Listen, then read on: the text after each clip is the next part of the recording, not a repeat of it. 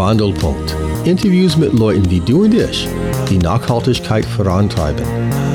Also mein allererster Workshop, den habe ich zum Beispiel im Kindergarten meiner Tochter damals äh, gehalten. Da habe ich einfach gesagt, hey, ihr Eltern, seid ihr interessiert? Und dann haben wir uns abends mal getroffen und ich habe denen halt so ein bisschen was erzählt, was ich so in meinem Leben mache. Und die haben mich alle mit ganz großen Augen angeschaut. Und dann dachte ich, ja, irgendwie hat es Potenzial.